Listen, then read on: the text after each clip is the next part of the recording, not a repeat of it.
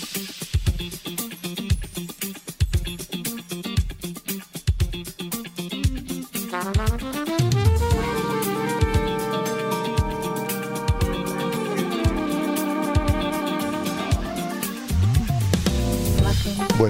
estoy hablando con la invitada, le digo, ¿qué tal, ¿qué tal le fue cuando estuvo una vez conmigo aquí hace un año más o menos? Dice que bien, no, no se asustó y viene con muchas ganas de compartir otra vez con nosotros.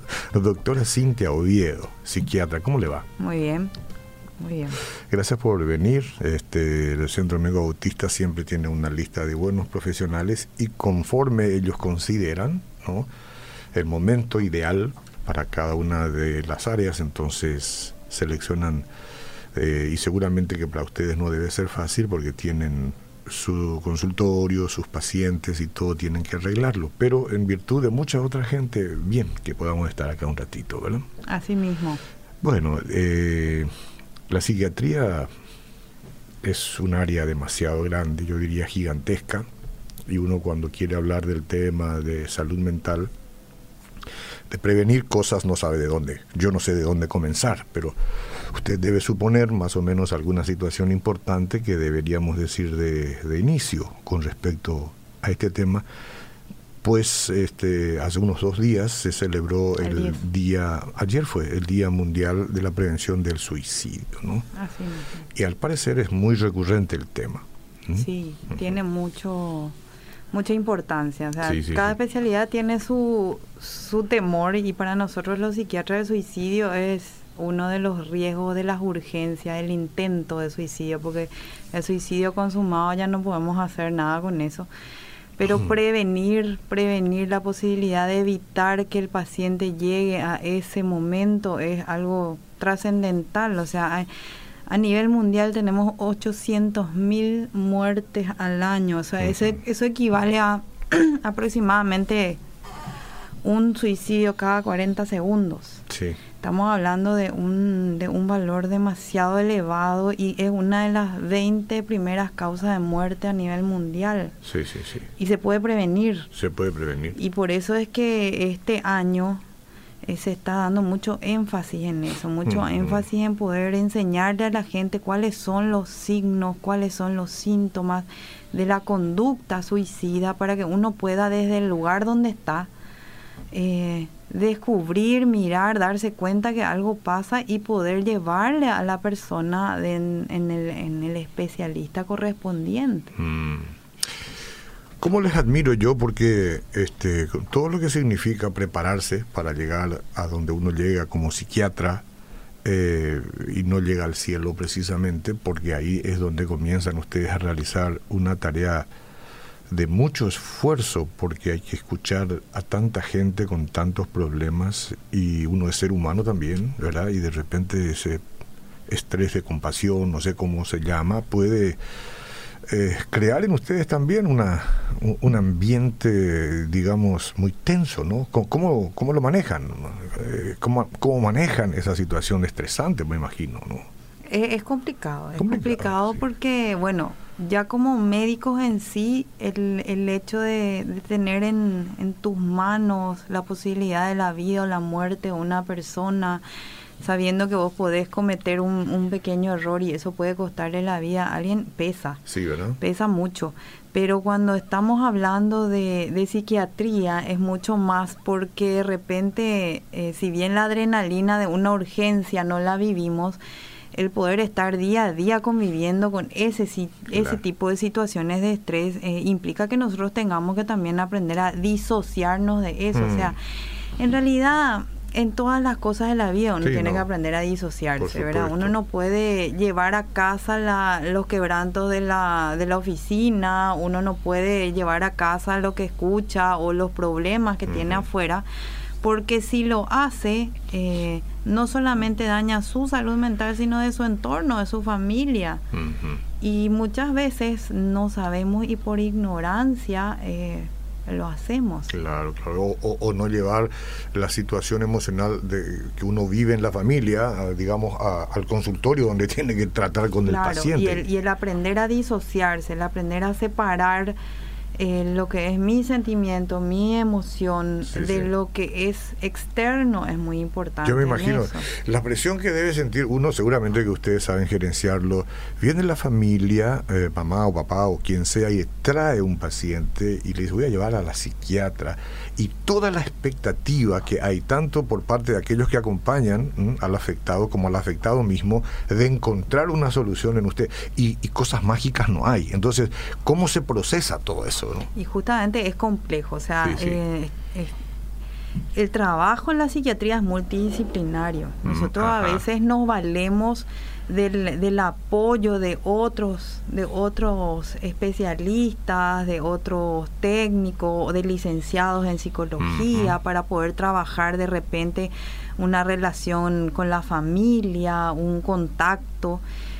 No asumimos toda la responsabilidad nosotros, porque si bien como psiquiatras tratamos el cuerpo, tratamos los síntomas físicos y evaluamos la parte mental, es necesario recurrir también a otros especialistas para poder lograr ese equilibrio que buscamos, porque finalmente eso es lo que buscamos, buscamos que el paciente se sienta bien, que los síntomas mejoren, que la familia entienda cuando estamos ante enfermedades que no tienen una, una solución rápida, sino que estamos hablando de pacientes que de por vida van a tomar medicamentos, o cuando estamos ante un acto, por ejemplo, de violencia en un chico que es adicto a una sustancia, donde la mamá se encuentra en esa situación de de que fue maltratada por el hijo, pero es mamá y sabe que su hijo no lo hizo por malo, sino porque está bajo efecto de una sustancia.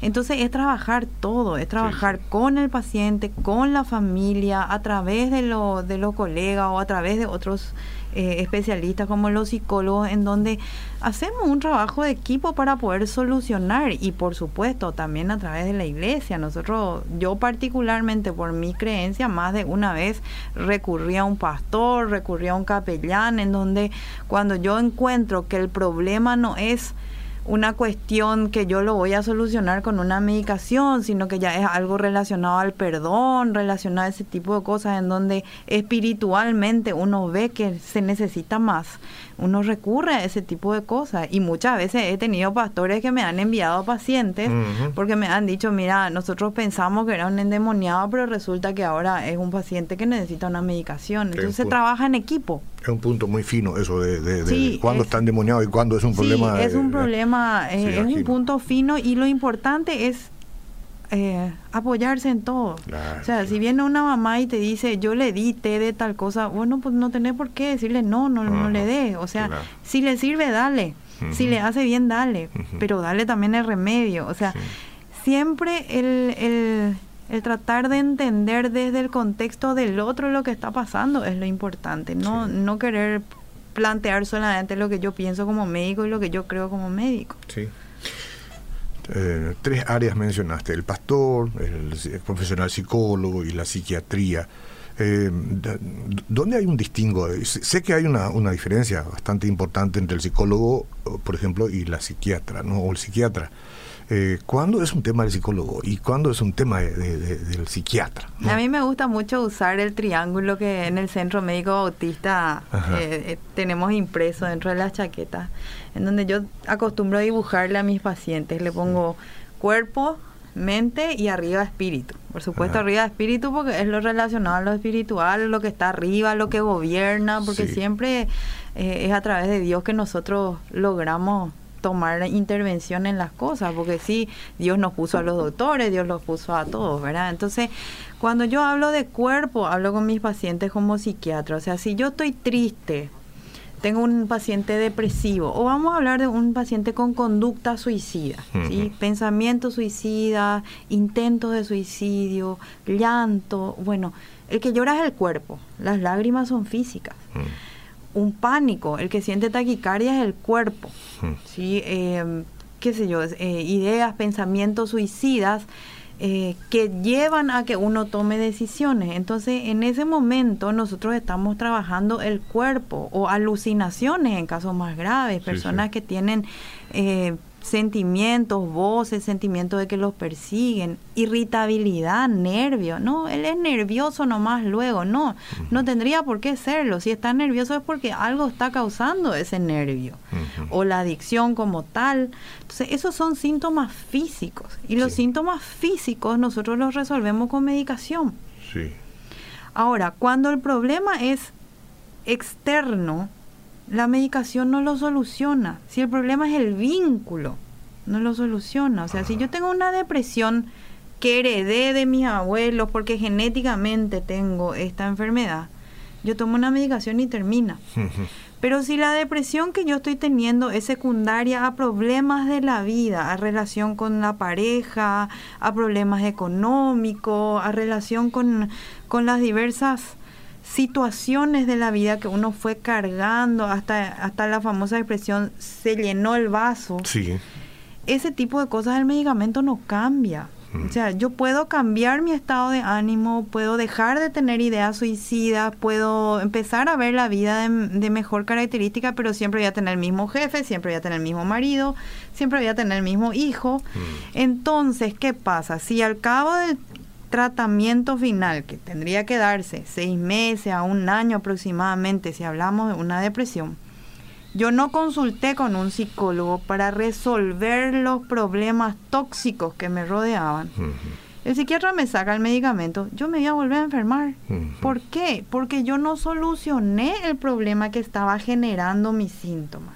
¿Quién hace esa intervención para solucionar esos vínculos, esas situaciones, para que yo me conozca a mí mismo, para que aprenda a relacionarme con los demás? Eso hace el psicólogo.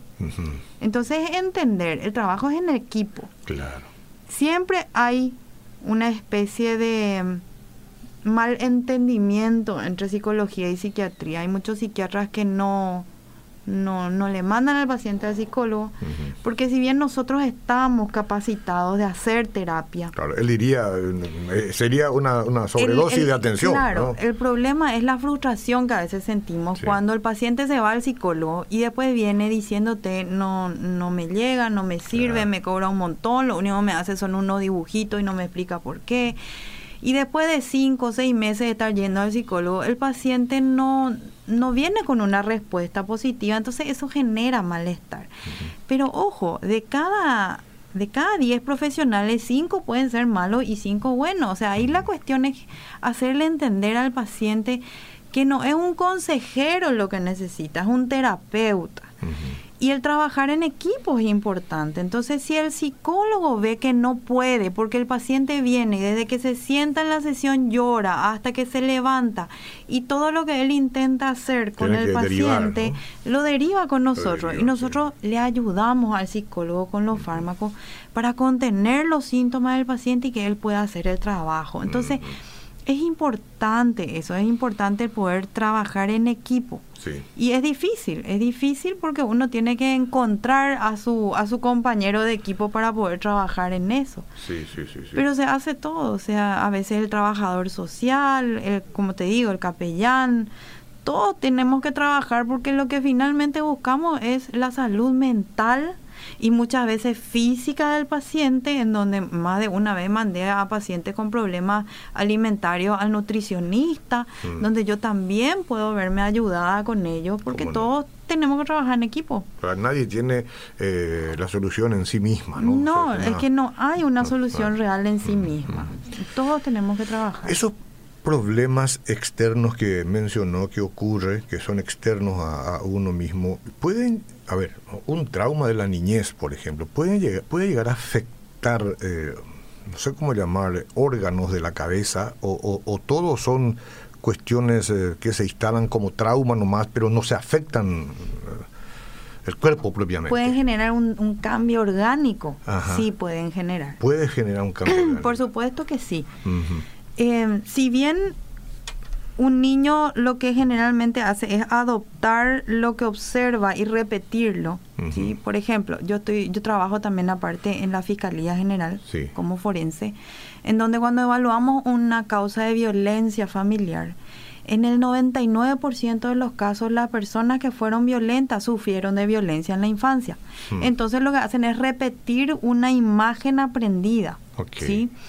Pero ¿qué pasa? A nivel neuronal pueden haber cambios. Puede haber cambios a nivel del sistema nervioso en donde algunos neurotransmisores aprenden por la repetición a actuar de esa manera. Entonces hay conductas que uno puede reflejarlas a partir de algo que sucedió en la infancia y que son inconscientes inclusive. Mm. Yo puedo no saber que en mi infancia tuve una situación de violencia o, un daño grave porque no lo recuerdo. Está en el inconsciente. en mi inconsciente está pero al cabo de muchos años empieza a reflejar síntomas en mí. Sí, sí, sí, sí, sí, como no, no, y mientras usted habla yo recuerdo tantas tantas cosas de tanta gente, ¿verdad? Y exactamente así como usted está diciendo. Qué tremendo y qué complejo debe ser entonces.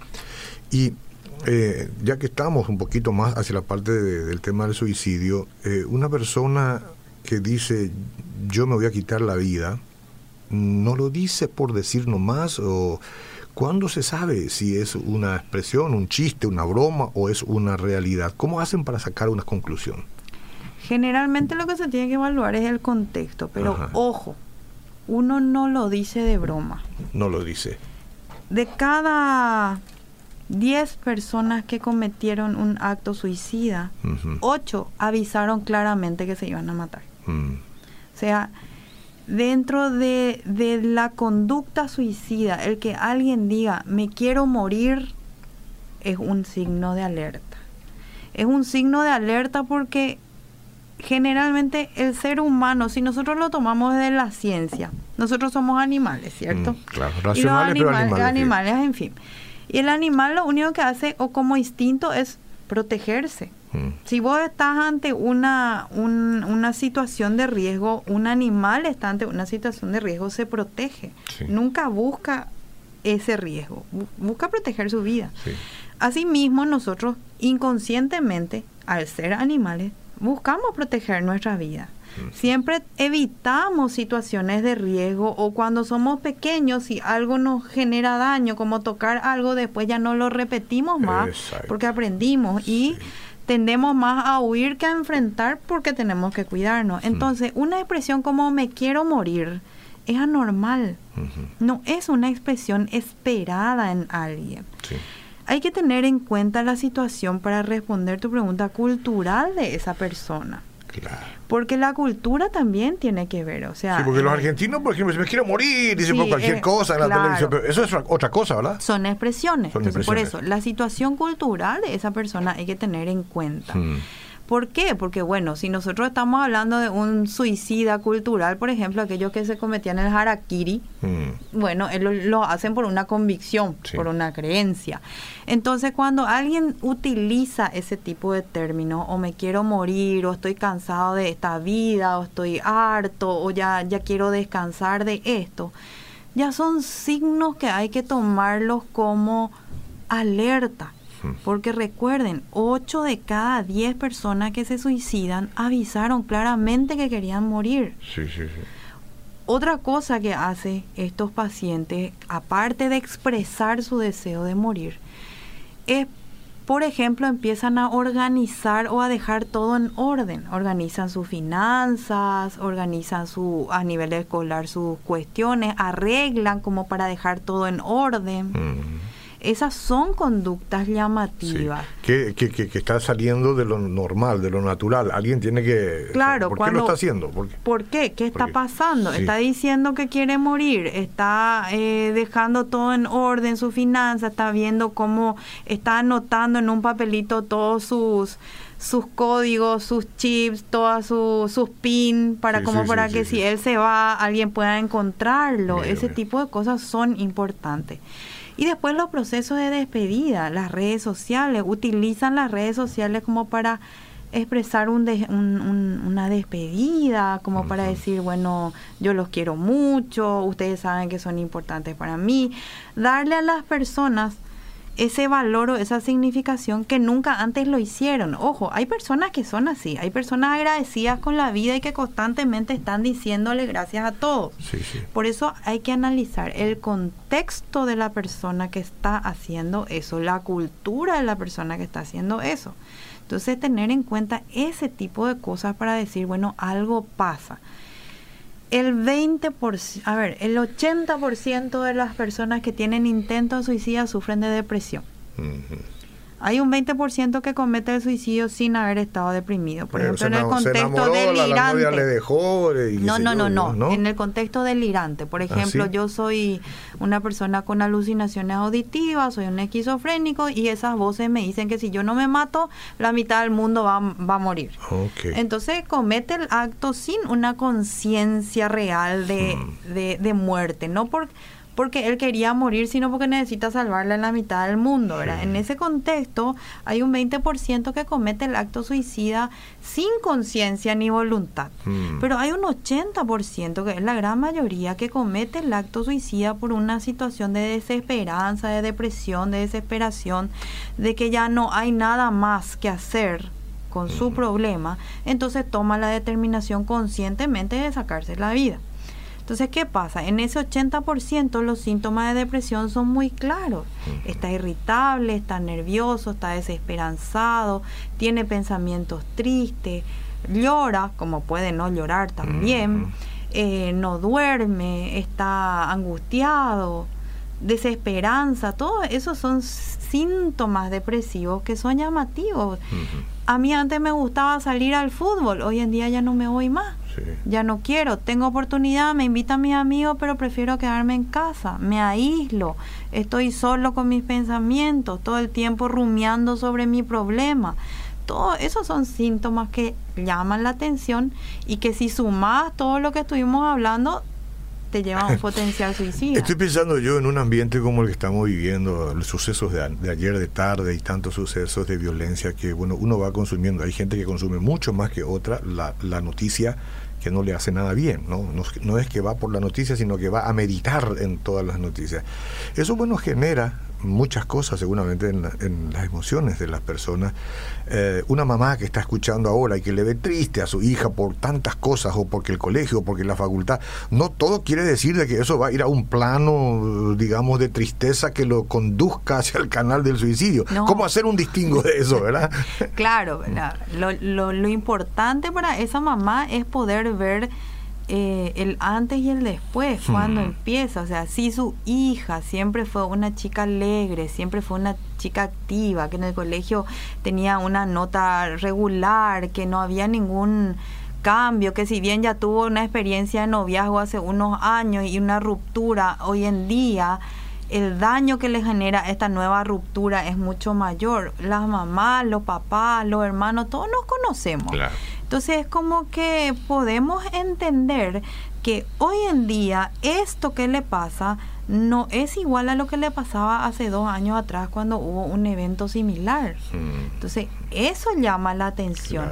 Y ante la duda, siempre es mejor acudir a preguntar. Entonces, irse a un psiquiatra, irse a un psicólogo y decirle, estoy angustiada porque veo que mi hija está así, no se quiere levantar, no come, o come y se va al baño cuando está sospechando un trastorno alimentario, o se ocupa mucho de lo que es su imagen o el bullying. Preguntar, cosa que un especialista pueda orientarte y decirle, no, tranquila, o hablar con el chico y decir, no, esto es parte del proceso de desarrollo, esto es porque está en una etapa de cambio cuando es adolescente o, ojo, esto es algo que tenemos que intervenir. Entonces, recurrir al especialista, recurrir a la persona que te pueda orientar de la manera correcta es lo importante. Sí, sí, sí.